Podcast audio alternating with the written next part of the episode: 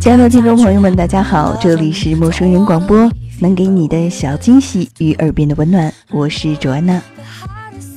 此刻啊，卓安娜很想知道网络那头有多少剩女在听这样一期节目，因为今天啊要与大家分享的呢是一个剩女 W 小姐的脱光记，所以我想或许剩女们会对其中的情感感同身受吧。这个故事呢有一点长，所以啊我们将分为两期节目向大家来诉说。本故事纯属虚构，请勿对号入座。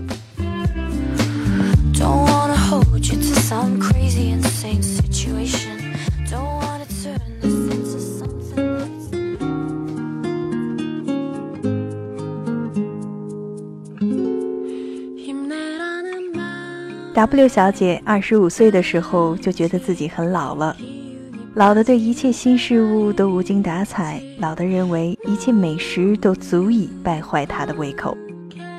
W 小姐不待见她的表姐、堂姐们，这群妇女只要聚在一起，话题呀永远绕不过家长里短。尽管前一刻她们嘴里的老公还是多么的不体贴，婆婆多么的愚蠢。卑鄙小姑子如何的不近人情，可转眼他们又争先恐后的在 Facebook、Twitter 上秀着自己为老公准备的丰盛晚餐、Anniversary 的浪漫礼物、节日家庭甜蜜的出游照片。W 小姐不喜欢她的表妹、堂妹们，一群不知天高地厚的鸡雏。鸡蛋壳还在屁股上粘着呢，就扎堆在一起，开口闭口男人爱情，天荒地老。他们的爱情里，限量奢侈名牌包与最近又被谁追了同等重要。爱情与他们都是些看得见、摸得着的，比拼炫耀的筹码。和他们交谈，用不了一刻钟，你就透过他们的稚嫩的外壳，目睹到了他们外壳里的那些苍白和空洞了。然而，W 小姐最年长的姐姐已经一路的心猿意马，关着花儿，畅通无阻地迈进了围城，成功俘获了那个倒霉或者幸运的男人。而 W 小姐最年幼的妹妹更换掉的男朋友加在一起，数量早已超过了妹妹本人来月经的年数统计。唯独 W 小姐尚未谈过恋爱，没错。W 小姐是剩女，被剩得漫不经心，却又可歌可泣。尽管 W 小姐表面上认同剩女的美学价值，剩女大多是聪明、优秀、挑剔的，可内心深处，W 不如其凉的感觉，剩女这个词儿的意境和修女一样，足以让人不寒而栗。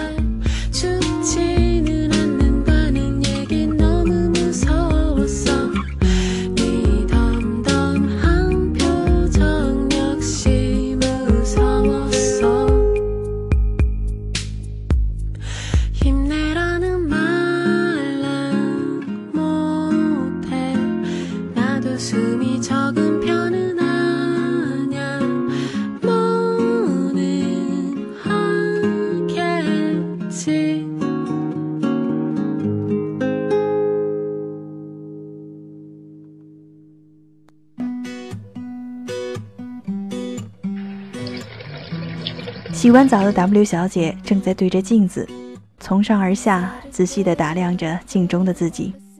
和二十岁时相比，现在的她面部线条已经发生微妙的变化，皮肤似乎不再如以前那般紧实了。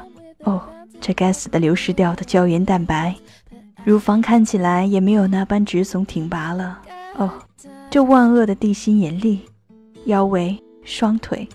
W 小姐不耐烦地离开镜子。从二十五岁开始，W 小姐对照相和镜子已经丧失了曾经的热情和兴趣。若以 W 小姐为中心向周围辐射，就会呈现出一个数量确定、元素互异、状态稳定、关系密切的剩女非空集合。剩女们尽管挑剔，但又对彼此的身份感颇为认同。他们觉得不俗的自己与婚姻恋爱中的那些女人缺乏难以深入交谈的共同话题。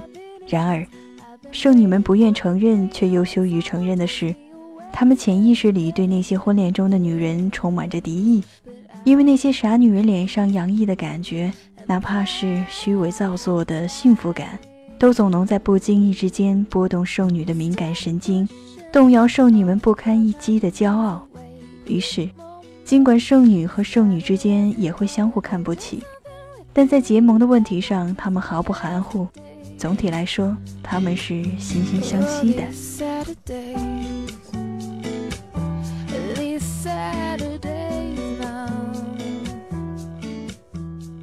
在 W 小姐的剩女飞空集合中，路易斯刘是最出挑的一个元素。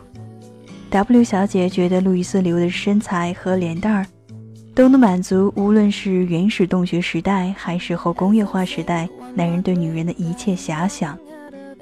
操着一口阴冷潮湿伦敦腔的外语系高材生路易斯刘，工作两年后，顺利地完成系花向交际花的转变。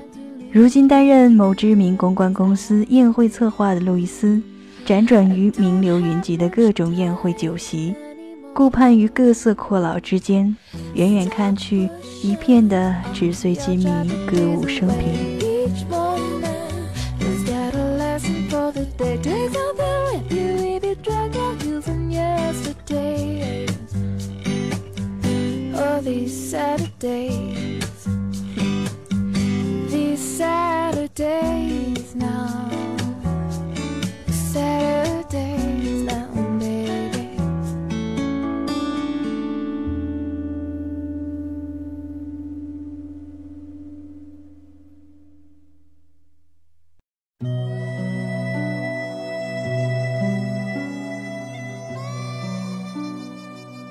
说起来，路易斯在大学期间算是手不离卷，除了专业书就是《Vogue》。两年下来，路易斯竟然鬼使神差地青睐起一个穷酸窘迫犹太穷鬼的理论。对此转变，路易斯直接引用犹太大胡子的原话向大家做了解释：要是现象和本质一致，那一切科学研究都是多余了。路易斯认为，两年来他卧薪尝胆，深入名利场内部，掌握了一手详实资料，早已在真理层面上把握了问题的实质。于是，他停止了在圣女飞空集合中八卦名流私生活，开始迫不及待地兜售他的哲学观点，企图拯救 W 小姐等剩女于无知的水火。交际花路易斯流又再次的蜕变为布道者路易斯流，从此路易斯的高频词汇转变为阶级、资本、剥削、利润、异化、革命。据说上个世纪三四十年代，年轻进步的漂亮姑娘总会在蠢蠢欲动之后，踏上延安的朝圣之路。没想到这个时代的妙龄女郎路易斯，说起那些一度被打入冷宫。如今又崭露头角的词来，也是那么的性感和时髦。路易斯眉飞色舞地说：“要我说，阶级分析法不过时，人生来就要被打下阶级烙印的。比如说，无产阶级与资产阶级，今天的屌丝与高富帅。屌丝们尽管在大无畏的自嘲，哪一个又不是钻营着想成为高富帅？所以还是马克思最彻底。”与其成为下一个高富帅，不如消灭屌丝与高富帅的界限。财产是人类不平等以及贪欲欲望的物化。这些阔佬家族财富的积累，没几个能经得起推敲。随便曝光哪一个，都充斥着大量的罪恶的勾当。别给我提什么贵族都知书达理，英国倒是老牌的贵族绅士国家，可又怎么样？得势时给美国人当爹，失势时给美国人当孙子。别那么恨嫁迷恋婚姻制度了，一夫一妻制从产生那天起，便以通奸和嫖娼为补充。婚姻不是以自然条件为基础的，而是以经济条件为基础。王子会爱上灰姑娘，可王子不会娶灰姑娘为正妻。王子要登基，需要军事和经济的支持。王子要么和他国联姻，要么娶宰相的女儿。至于灰姑娘嘛，等王子成为国王，羽翼丰满后，会拿她填充后宫的。别这么看我，你们总觉得阔佬喜欢我就一定会娶我吗？六十岁的地产大佬估计会，不过我可忍受不了他们衰败的肉体、老年斑、老年味儿。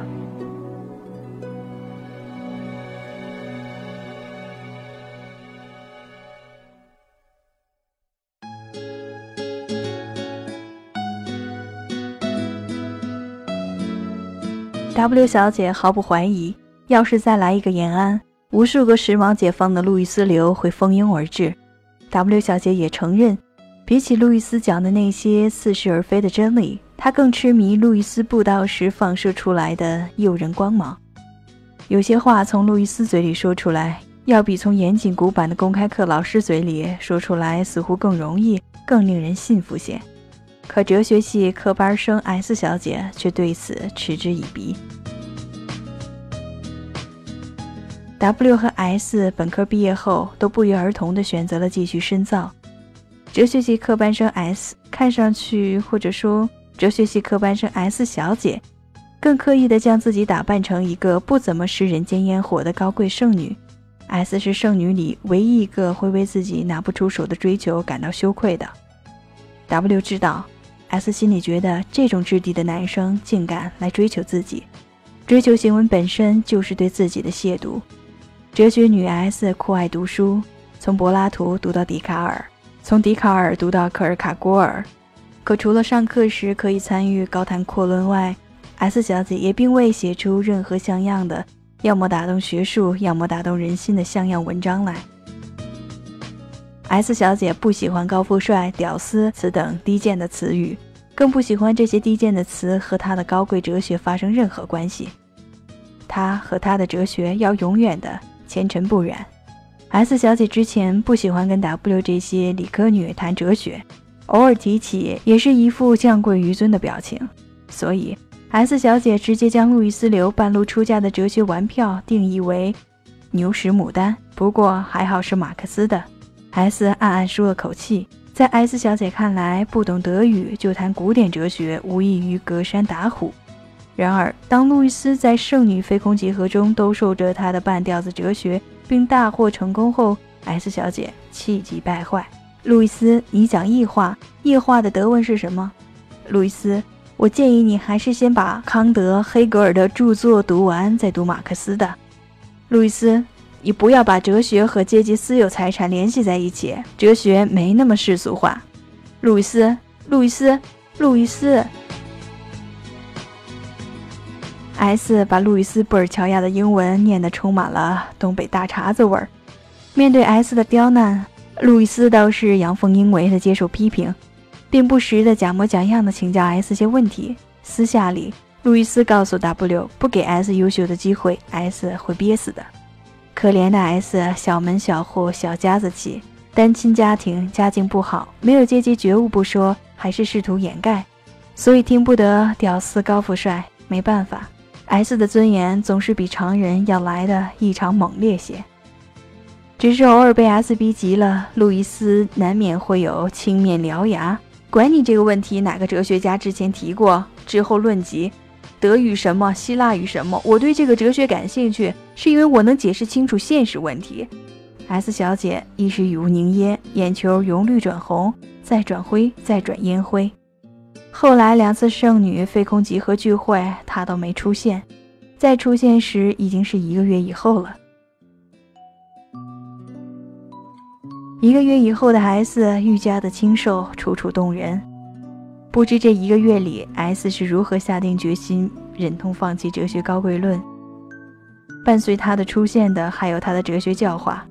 然而，比起路易斯的一庄一谐、荤素搭配，S 的一堆枯燥概念名词，立即让少女们一颗准备被接受洗礼的心瞬间恢复了正常的搏动。路易斯偶尔也会不怀好意。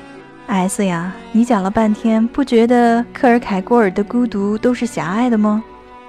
他继承了巨额遗产，不愁吃，一辈子不曾工作，无所事事的人，一般都会无形放大自己的痛苦。我觉得这种痛苦都是无病呻吟。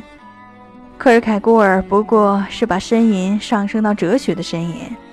趁着 S 去卫生间的功夫，剩女们如获大赦，路易斯无不讥诮。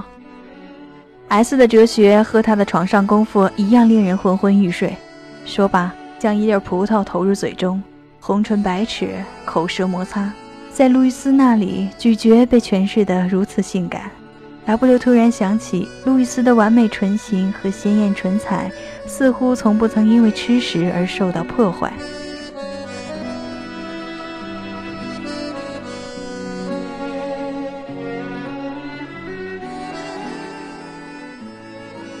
W 的妈妈总会在每一个星期的固定通话里，巧妙地打探着 W 的情感状况。W 将他和他妈妈的每周通话形容为冷气流和低气压过境，因为随之而来的是 W 极不稳定的情绪。春节回家时，W 小姐的大表哥和二表姐都将未婚妻和准未婚夫带回了家。尽管凯蒂的外婆早已从 W 小姐的舅妈和二姨妈那里掌握了准外孙媳妇儿的一切资料，生辰八字、身高体重、冠级、工作、毕业院校、父母家庭、几只狗、几只猫，但在家庭聚会上，外婆说不上是慈祥的装傻，还是装傻的慈祥。孩子，你在哪里上班？你父母？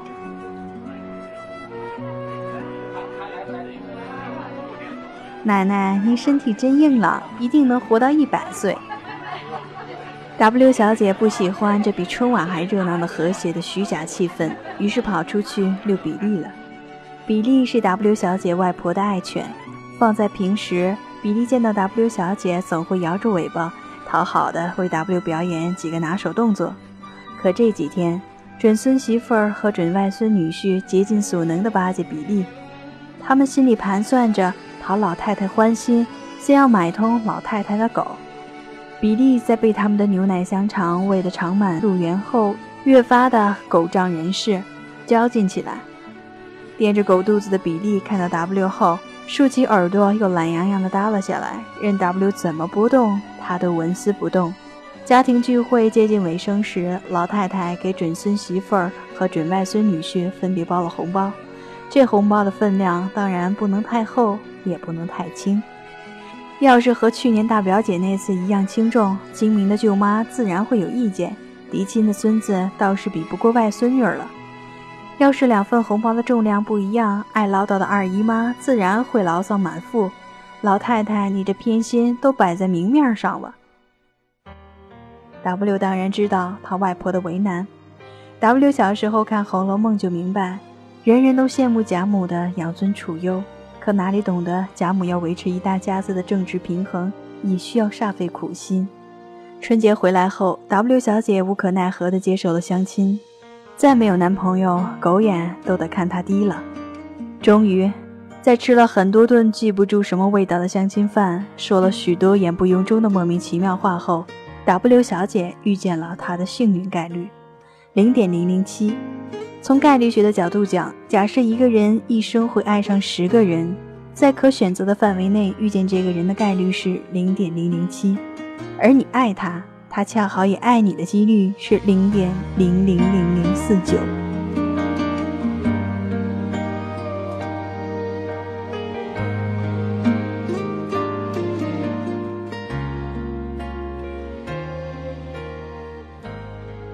现在，零点零零七先生正坐在 W 的对面，W 对他一见钟情。零点零零七是刚毕业回国的美国名校博士。零点零零七目测起来没什么短板，长相干净清爽，举止谦虚得体，主修计算机，辅修摄影，爱好古典音乐，工作家事无可挑剔。最令 W 满意的是。零点零零七在国外求学这几年，一直处在类似寺庙的环境中，异性交往史约等于零。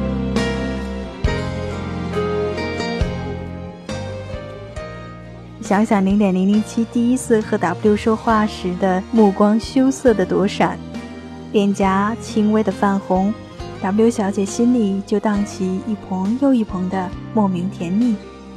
W 的近期目标设计是早点实现零点零零零零四九。有了目标，W 的行为就有了合法性。于是他的约会就会装，就会发清纯了，说话越来越温柔。博士喜欢的都是清纯的姑娘吧？当然还是需要内涵。于是 W 和零点零零七的每次聊天，从形而上聊到形而下，从冯诺依曼聊到图灵，从虐猫大神薛定谔聊到 G 男维特根斯坦。W 使出浑身解数配合着，他甚至暗暗恼悔 S 报告时自己因为去了太多次厕所而漏听了太多名词。脑海中，W 还在迫不及待地构想着零点零零七拍摄他俩的婚姻照时的感人画面。可现实中，第三次约会后，零点零零七就再也没有约过 W 了。甚至当 W 自掉身价，鼓起勇气主动约他时，零点零零七委托说：“最近太忙，下次吧，下次。”明白人都知道这是什么意思。可明白人 W 这次宁愿自欺欺人。也许零点零零七是真忙 IT 行业吗？要理解理解，耐心一点，再耐心一点。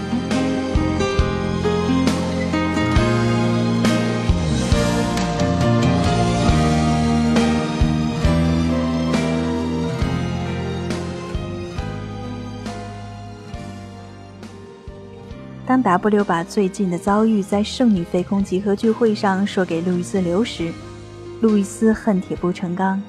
W 呀 W，再怎么说你也受过我荼毒很多年，怎么出手如此 S 呢？谁说博士就喜欢清纯女了？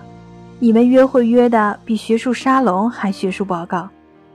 对一个满脑子都是性憧憬的清纯博士，你觉得合适？清纯的男人最经受不起风骚女人的诱惑了。聊斋里清一色书生过不了美妖精关，自古这个理儿都没变。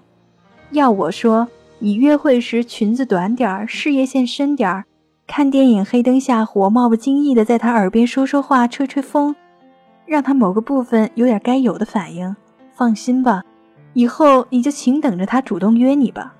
哎，可怜的 W，你读书都读傻了。算了，别伤心了。下次遇见喜欢的，记得早点向我报告。下次，下次，W 最近快被这个词折磨的神经衰弱了。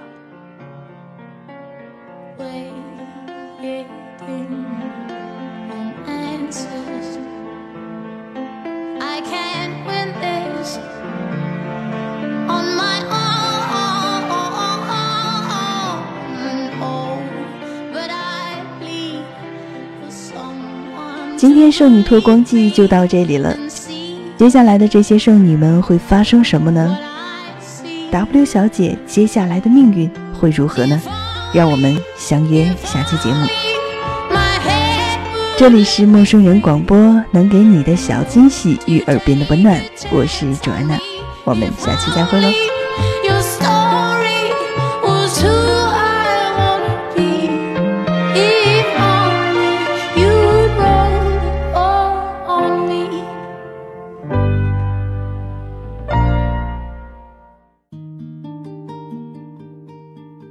亲爱的听众朋友们，大家好，这里是陌生人广播，能给你的小惊喜与耳边的温暖，我是卓安娜。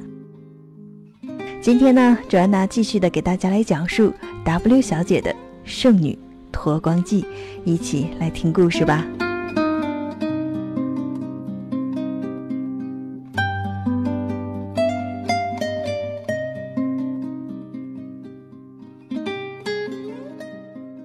接到贾莫娜的邀请时，W 觉得不可思议。他和贾莫娜已经很久没联系了，久的看到手机上莫娜的名字，大脑神经中枢需要好一阵子才传递过来信号。上次听说莫娜还是在去年的同学聚会上。一干女同学谈起莫娜来，心中的嫉妒、不甘与复杂都不屑掩饰。资质平平的莫娜毕业后，竟然嫁给了一个金龟婿。不是镀金的，而是二十四克 K 纯金。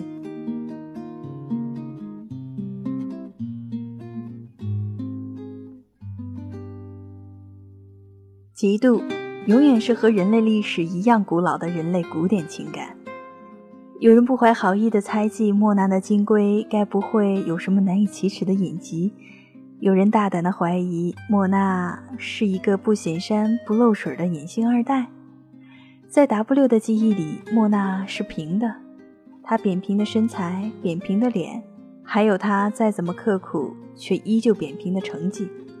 莫娜的确是一个没有丝毫立体感的人。高考结束后，莫娜怀着扁平的分数，肩负着重于不扁平的行李箱，去了大洋彼岸念书。女孩莫娜是扁平的。但富人莫娜却有着敦实的存在感。无论在保姆司机眼里，女主人莫娜是如何的好修养、没有架子、平易近人，可此刻站在 W 面前的莫娜，心中却充满了不自在。在某人眼里，恐怕她只是一辈子都是原形毕露、矫正不过来的自卑笨女孩莫娜。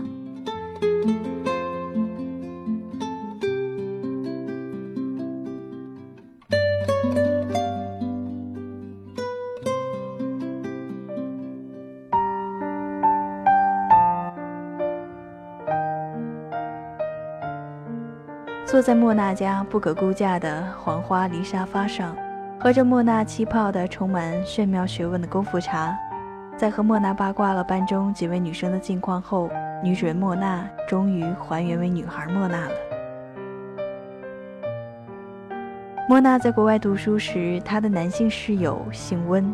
温本来一个人住在一套大房子里，可纽约是一个热闹的、让人感到时时寂寞的城市。为了打发时间，也为了方便和其他留学生鬼混在一起，温就搬进了这个留学生聚集的街区，偶尔成了莫娜的室友。很久之后，成为了莫娜的老公的温告诉莫娜：“世间哪有那么多纯粹的偶然？必然性总是属于偶然性之间嘛。”当年他选择室友莫娜，哪里是漫不经心？他观察莫娜的房子，除了注意到莫娜公寓的整齐温馨。还有心的留意到，莫娜公寓桌上胶带的末端都被折成了三角形。温由此判定，莫娜一定是一个不会给自己惹麻烦的室友。人人都说公子哥温花钱大方、稀里糊涂。那一双半闭半睁、怎么也揉不醒的马虎双眼，早把这一切不动声色地明察秋毫了。你看。最聪明的人其实是那种让任何人都觉得自己比他聪明，然后对他失去提防的人。温经常安慰因为教授给分不慷慨而把眼睛哭肿成一条缝的莫娜。哦，可怜的莫娜，分数只有傻子才在乎呢。只要能顺利混毕业就 OK 了。这个世界不是优等生的，你要明白这一点就不会难过了。莫娜依旧哭哭啼啼着，我。我，我当然在乎成绩了。我没有你那么能干的爸，我留学的学费都是父母省吃俭用攒来的。我没有漂亮的资本，脑子也不好使，即使回国也找不到好工作。那一刻，温脸上惯有的不正经突然消失了，尽管他的表情依旧很想让人把他揉碎，可他的承诺却半真半假着。别发愁了，莫娜，在我眼里你是聪明的。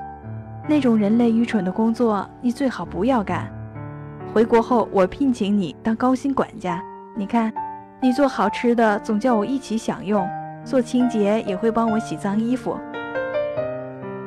温周围不乏性感火辣、热爱歌剧、会跳芭蕾的上流姑娘，可从小被父亲拧着耳朵学习钢琴、练习书法的温。憎恨一切的高雅，他对待高雅永远玩世不恭。这世间徒有其表的，还少一个温吗？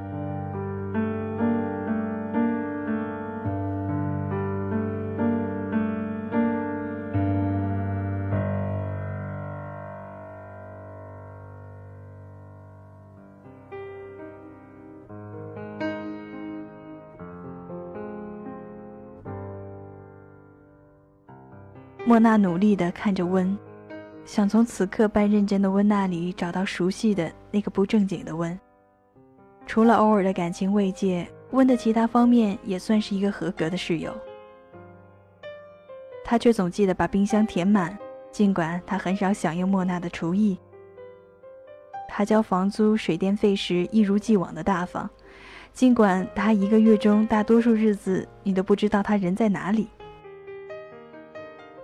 温家里后来出事了，他的父亲进去了，财产被全部的冻结。温的食客朋友还有温情小妞们的手机，一夜之间要么信号不好，要么都设置为留言状态。温焦头烂额的在纽约和北京之间往返。有天夜里三点，当他回到纽约的公寓时，看到桌上莫娜的留言，以及不少的美元。莫娜留言说：“希望他保重身体，不要太劳累了。有些事情过去了就是过去了，他的父亲会化险为夷的。这些钱是温的房租、水电费，温平时填充冰箱的高档食物费用早都超过房租了。希望这些不多的钱可以解决燃眉之急。”不喜欢做决定的温，就在昌吉容光焕发、酒鬼吆三喝四、下水道气息泛滥的纽约深夜里，做了一个充满雄性荷尔蒙的决定。温渐渐的不飞北京了，尽管他的成绩还是一如既往的烂透了，但他的迟到逃课不再是家常便饭了。泡夜店也被陪莫娜泡图书馆所代替。温难得的从旖旎又麻木的日子里呈现出清醒干燥的状态来。毕业的时候，温向莫娜求了婚。其他人嘲笑莫娜，有钱的温丑都不丑莫娜。落难的凤凰倒是成全了不起眼的莫娜。莫娜笑笑。温比韩国偶像剧明星还帅气。温的气味儿嗅起来永远如同青草地般清晰。不落难，当然轮不到我莫娜了。后来，回国后的温慢慢的再次高调起来。百足之虫，死而不僵嘛。温利用父亲旧部下的关系做生意，做得风生水起。再后来，温的父亲据说答应了不牵扯其他人，于是这些其他人在风声过后努了把力，把温家的财产解冻了。莫娜又笑笑：“谁说落难的凤凰呢？不过是淋了场大雨。”雨后初霁，凤凰抖抖毛，依然威武神气着呢。莫娜放下手中毫不惊艳却价格不菲的茶杯。W，我其实高中时特别的羡慕你，你成绩好，模样好，人缘也好。我那个时候的理想就是以后像 W 你一样优秀呢，那样才可以找到优秀的男朋友。W 一阵窘迫，我还没有男朋友呢。你这么聪明，一定会找到的。就是因为聪明，才找不到。一定要找一个对自己好的。那莫娜，你现在幸福吗？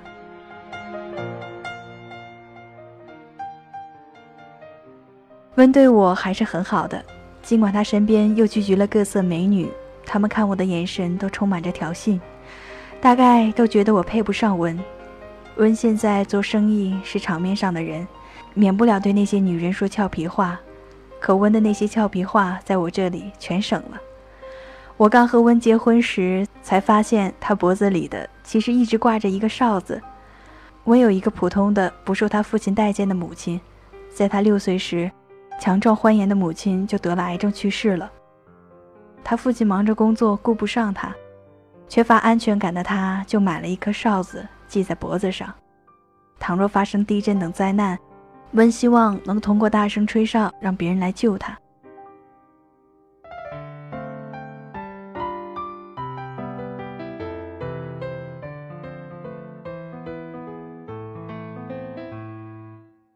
W 那一刻突然觉得路易斯是对的，这世间万物的运行法则，归根到底还是辩证法，在不平衡中寻觅平衡，在不般配中制造般配。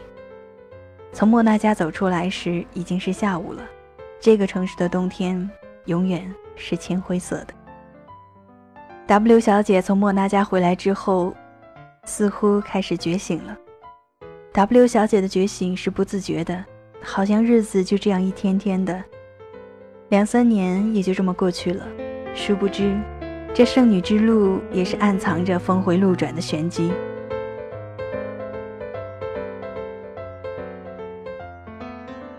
有那么一天，W 小姐终于谈了恋爱，男朋友是她实验室的师兄。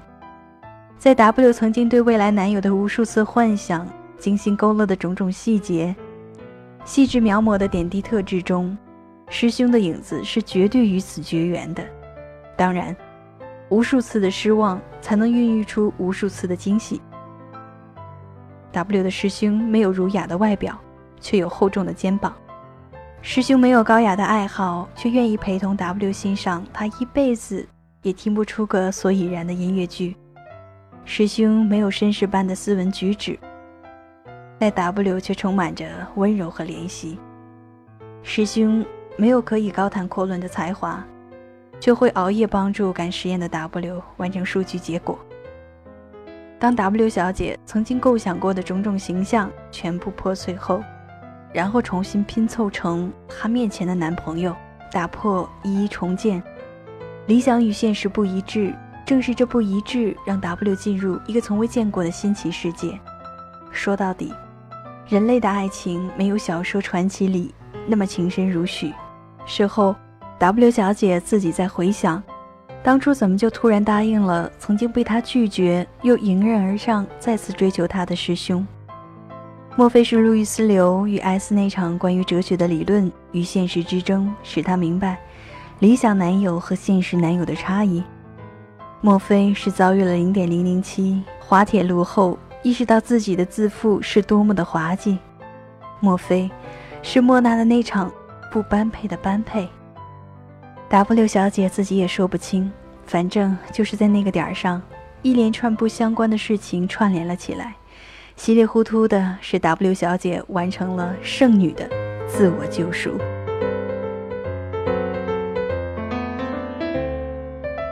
脱光后的 W 有一堆事情要忙，忙着约会，忙着见父母，忙着订婚，忙着结婚，忙到忘记还有剩女非空即合的存在了。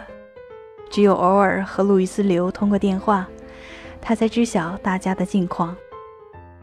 路易斯流继续花团锦簇，颠倒众生着，并在电话那头嘱咐良家妇女 W 赶快嫁吧。男人是灯笼，三十才亮；女人是圣诞树，过完二十五就没人要了。但你若要问路易斯他今后有什么打算，路易斯笑着说：“他正在寻觅下一个默多克呢。”最好比默多克还老，他前脚进门，后脚就成了阔寡妇。倒是 S 的新闻让人大吃一惊，如芙蓉般圣洁的 S，居然让哲学院的海教授搞出婚外恋加师生恋。据说海教授的老婆大闹哲学院，当众狠狠地羞辱了 S S，S 的清纯扫地。W 乍一听觉得不可思议，细细一想，倒在情理之中。那其他剩女呢？依旧没有什么新闻，没新闻就是最好的新闻。我没有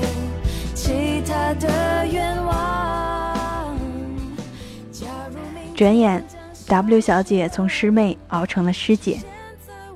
新生入学时，实验室来了个颇似以前 W 的师妹 M。偶然一次，W 听到 M 在讲电话。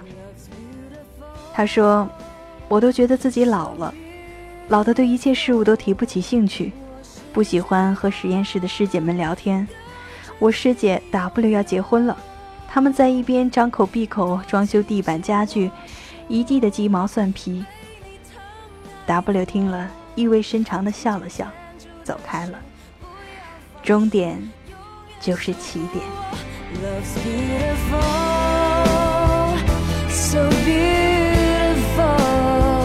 我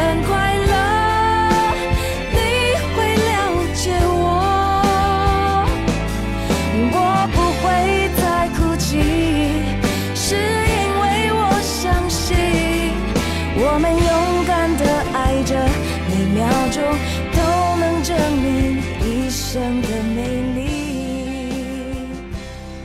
我想，人生总是有那么多一大片一大片空白的时光，你在等待，你在坚韧，你在静默，你在等一场春华秋实，你在等新一轮的春暖花开，你在等从未有过的雷霆万钧。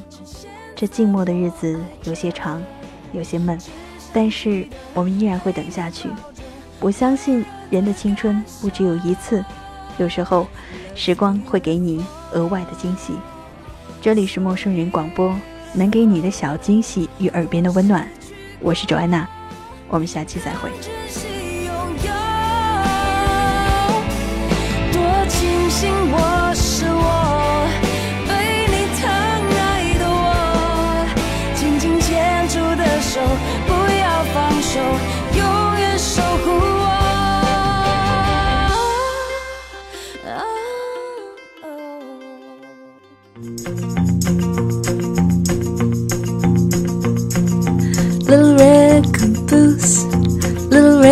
Caboose, riding behind the train. 陌生人广播能给你的小惊喜与耳边的温暖，欢迎关注我们的官方微信平台 M M O O F M 或搜索“陌生人”找到我们。如果你也想加入，我们求贤若渴，主播、策划、编辑、后期制作。活动志愿者正在招募中。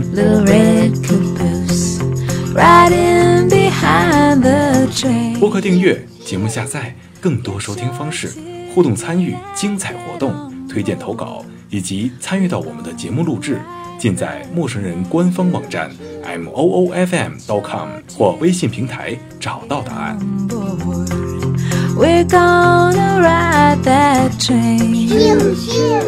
欢迎关注陌生人新浪微博，艾特陌生人广播，找到我们。